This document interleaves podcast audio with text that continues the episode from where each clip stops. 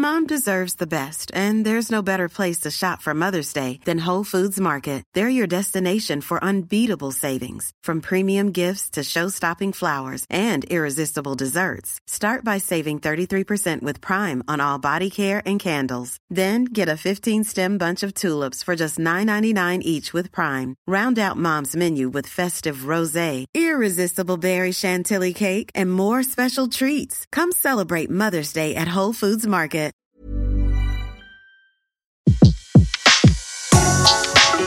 Le meilleur de séances radio est maintenant sur We Love Cinéma.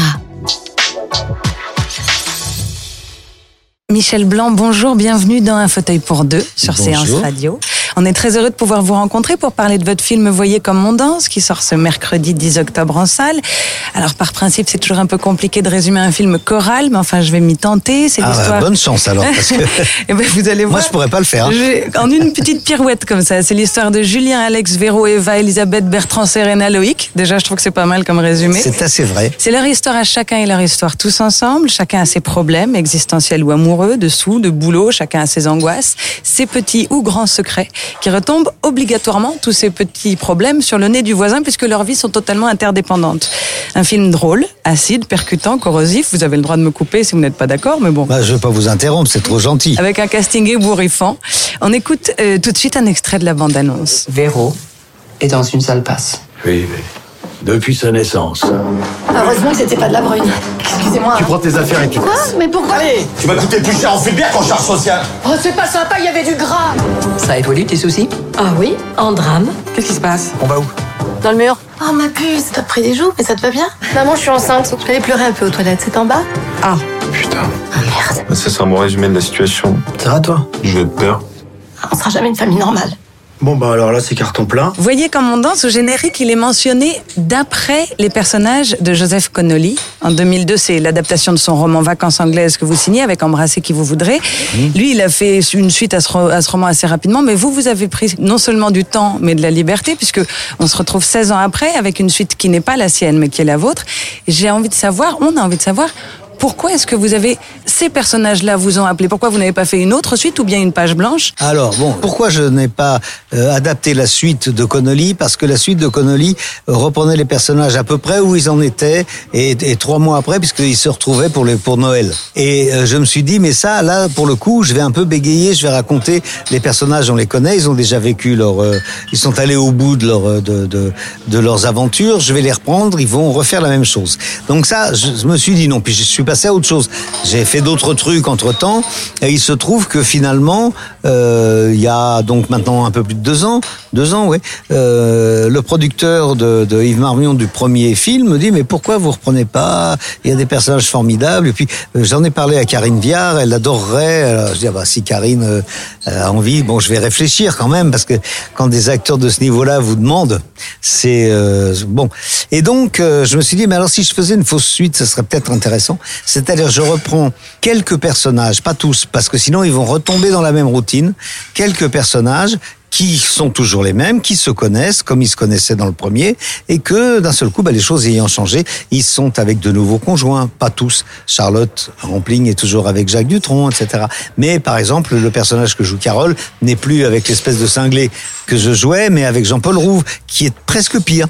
euh, D'ailleurs, donc voilà, c'est venu un peu comme ça. Et quand j'ai trouvé ce décalage-là, ben, je me suis mis à écrire. Et puis c'est c'est venu, et puis ça m'a amusé et ça m'a intéressé. Souvent, les acteurs écrivent euh, des rôles pour eux parce qu'ils trouvent pas euh, des rôles qui leur plaisent au cinéma. Et vous, vous écrivez euh, des rôles pour vous qui sont. Celui-ci, il est tout petit. On est très Ouais, heureux non, de vous y ouais, voir, mais. c'est gentil, mais moi j'avais pas envie de me. Je n'aime pas me mettre en scène, même si je l'ai fait. je n'aime pas me mettre en scène et jouer. C'est peut-être parce que je l'ai dans, dans les premiers films, je l'ai fait Marche à l'ombre évidemment, duo avec Gérard, mais mais c'était pas une composition parce que c'était mon personnage en gros, c'était mon personnage habituel de café théâtre. De, c'est un dérivé de Jean-Claude Duss, le personnage de Marche à l'ombre. Et puis ensuite, je l'ai fait dans Grosse Fatigue. euh, là pour le coup parce que je voulais que les gens jouent leur propre rôle. Donc je jouais Michel Blanc, son sosie. Donc ça faisait deux rôles et des fois des rôles qui se parlent. Donc avec euh, vous, c'est des effets spéciaux, c'est infernal à faire. Et là, je pense que la grosse fatigue, elle a été ressentie réellement par moi. Je me suis dit non plus maintenant. Les personnages ont évolué, le casting aussi? Comment vous avez fait ces choix Donc Karine Viard, euh, vous voulez? Ah ben, j'ai choisi à l'intérieur des des personnages du premier ceux justement qui qui avaient en- une, une évolution possible. Il y a des moi j'ai adoré travailler avec Vincent Elbaz, Denis Podalides, etc. Mais si je les ramenais là, alors là à tous les coups je ramenais, je faisais une redite du premier. Par contre, euh, en, introduisant, elle a une nouvelle fille, Karine. Son fils a grandi. Carole n'est plus avec moi parce que c'est un, c'est un bienfait pour elle. Elle est avec un personnage, donc Jean-Paul Roux, qui euh, joué par Jean-Paul Roux, qui est pas non plus une bénédiction. Euh, voilà, ça s'est fait un peu comme ça. Et, et puis il y a deux, il y a deux. Oui, alors il y a des acteurs que je ne connaissais pas. Hein, les, les, les nouveaux jeunes, enfin les jeunes, en l'occurrence. Ils sont euh, formidables, Jean- hein. bah ouais, ouais, Jeanne Guittet, absolument un, un tempérament incroyable, qui fait la fille de 17 ans de, de Karine. Il y a euh, Guillaume Labbé qui joue son fils. Il y a euh, Sarah Martins euh, qui joue la maîtresse de, de, de Julien. Euh, euh, William Lebguil. Oui, Non, mais alors j'allais en venir à, lui. Et puis de l'autre côté, il y avait William euh, et euh, William Lebguil et Jean-Paul. Or, Jean-Paul Rouve et William Lebguil, c'est une histoire assez marrante. C'est une histoire d'amitié et d'admiration professionnelle. On s'est rencontrés ensemble sur le, le film dirigé par Jean-Paul qui s'appelait Les Souvenirs. Moi, je jouais un rôle et William jouait un autre rôle. Et j'ai croisé William sur, mais vraiment très courte, un très court moment, sur un plateau où il avait une réplique, etc. Et j'ai regardé ce, ce, ce type jouer. Je me suis dit, ce type a une originalité et un talent extraordinaire. Euh, Je, je veux travailler avec lui. Bon, un jour ou l'autre, je savais pas comment. Jean-Paul, on est devenus très amis. Ensuite, on fait Aladdin, le 1. Euh, on se retrouve avec tous les trois acteurs ensemble à Marrakech et on passe euh, toutes les soirées après le tournage. Bon, Ça devait à- pas être triste. À picoler du rosé et à dire des bêtises. Et donc, ça, ça nous a un peu soudés. Et je me suis dit, moi, j'ai envie qu'ils soient dans le dans l'aventure. Alors, j'ai écrit des rôles pour eux. Ils auraient pu me dire non, hein. Bien entendu. Mais mais euh, voilà, c'était une envie de de mélanger deux univers, celui de d'embrasser et puis le mien actuel, euh, et puis de d'actualiser celui d'embrasser. Enfin, je sais pas comment vous dire. Et d'avoir autour de moi que des gens que j'ai un bonheur fou à retrouver sur le plateau le matin aussi. C'est important, ça. Karine Viard a dit, je sais que on vous a posé la question euh, pas plus tard qu'hier soir, mais elle a dit euh, que vous étiez quelqu'un de très féministe en ce que vous mettez à l'honneur des femmes fortes, des femmes combattantes, des femmes courageuses. Et c'est vrai que dans ce film, euh, c'est, si je devais en faire un autre résumé, je mettrais tous les noms de personnages féminins en premier parce que c'est, elles qui tiennent Oui, oui, le, oui, le oui. scénario, c'est elles qui, c'est une, une représentation de, de, de la femme comme vous la voyez dans la société? Oui, probablement oui. Parce que c'est, je vous assure que je ne suis pas parti en me disant je vais faire un manifeste féministe ou, un- ou euh, montrer les mecs comme des. des Non, c'est, c'est, je dois avoir. euh, Alors je dis tout le temps, j'ai été élevé par une euh, maman qui est une femme euh, très forte euh, et qui tient le coup et qui est, euh, voilà, malgré tous les problèmes qu'elle a pu avoir dans dans sa vie, qui est toujours une euh, le pilier de de la famille et, et- un père très aimant et, et donc qui n'a pas abîmé l'image de l'homme. Mais euh, voilà, donc je dois avoir quand même ça au fond de moi et Bon, voilà, c'est. Mais je, je, je- comment dire, ben, euh, de dire de moi que je suis féministe, je pense que c'est les féministes vont bondir en disant mais non, c'est n'importe quoi. euh, euh, voilà. Simplement, j'ai, euh, je respecte infiniment le, le- les deux sexes et je J'aurais tendance à penser que le sexe fort, le sexe sur lequel on peut compter, c'est plutôt le sexe féminin. Maintenant, euh, je, c'est une grande banalité. C'est les deux ensemble, c'est bien aussi. euh, Enfin, tout, voilà, c'est une question d'individu parfois. Moi, ça fait plaisir de voir au cinéma des rôles de femmes fortes. Dans votre film et dans, dans votre façon de travailler un sens du dialogue d'une précision inouïe, un rythme sans arrêt qui est comme ça, qui est haletant, c'est extrêmement construit, extrêmement huilé, c'est presque un Rubik's Cube, tel, tant une réplique en entraîne une autre qui entraîne une situation, etc. Au niveau de l'écriture, c'est un casse-tête chinois, quoi. J'ai lu que vous aviez fait 18 versions. Je voudrais savoir comment vous travaillez, comment vous écrivez. Est-ce que vous vous mettez tous les matins à 8 heures, de 8 heures à midi euh, à votre table? Est-ce que c'est l'inspiration? C'est Bah euh, oui, il faut un peu ça. ce- euh, il faut avoir quand même un minimum de rigueur, c'est-à-dire je commence à travailler. Après, si ça vient pas, ça vient pas. Des fois, ça vient pas. Donc euh, on sort, on va boire un coup, on va faire un tour, euh, voir, on descend avec l'ordinateur au bistrot du coin. Moi, j'aime bien travailler dans des endroits qui sont pas forcément mon appart. hein. Et, euh, et puis voilà. Et, et euh, après, sur celui-là, c'était très bizarre parce que c'était extrêmement compliqué puisque c'est comme si on m'avait donné des, des pièces de puzzle, mais avec une image blanche. Donc, euh, vous voyez, vous êtes obligé de, de... Le, dé- le démarrage a été très...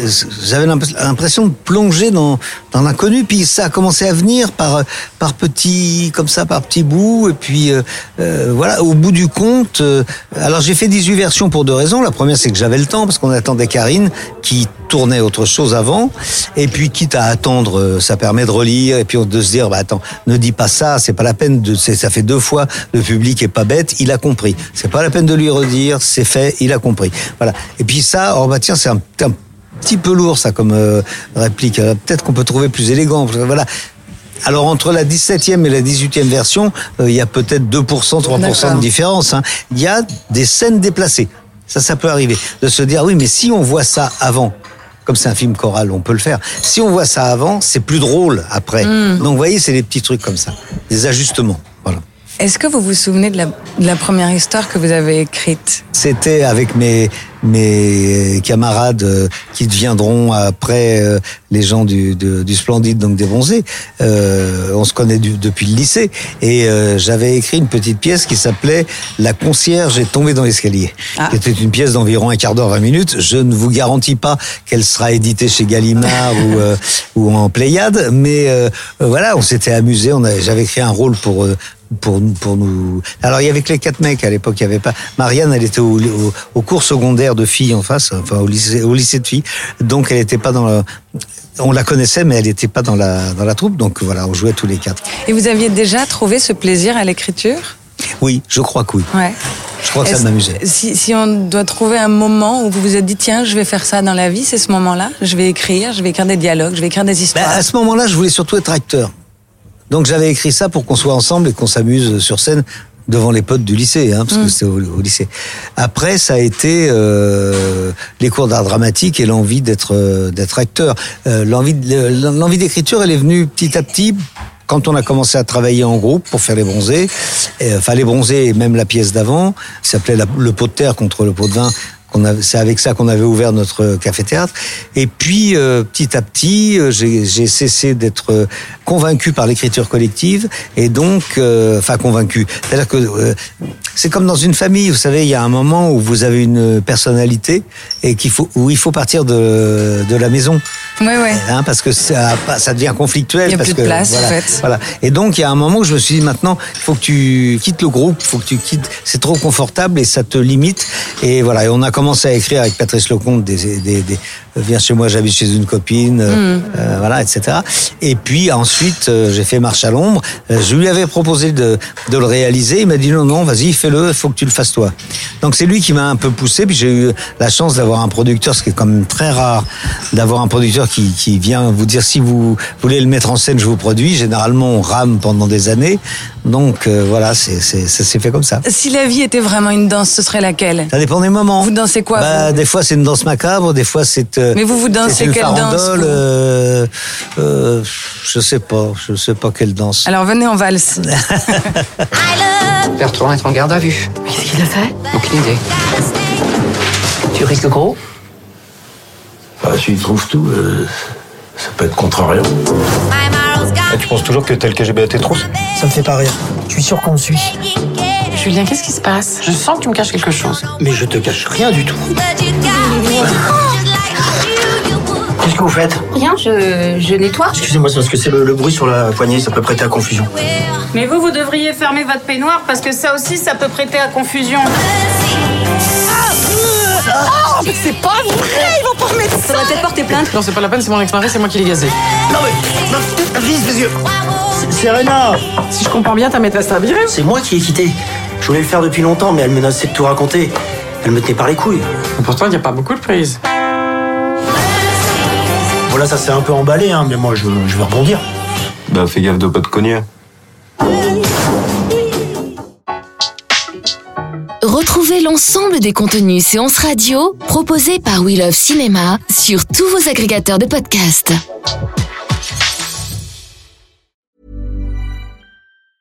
Mom deserves the best, and there's no better place to shop for Mother's Day than Whole Foods Market. They're your destination for unbeatable savings, from premium gifts to show-stopping flowers and irresistible desserts. Start by saving 33% with Prime on all body care and candles. Then get a 15-stem bunch of tulips for just $9.99 each with Prime. Round out Mom's menu with festive rosé, irresistible berry chantilly cake, and more special treats. Come celebrate Mother's Day at Whole Foods Market.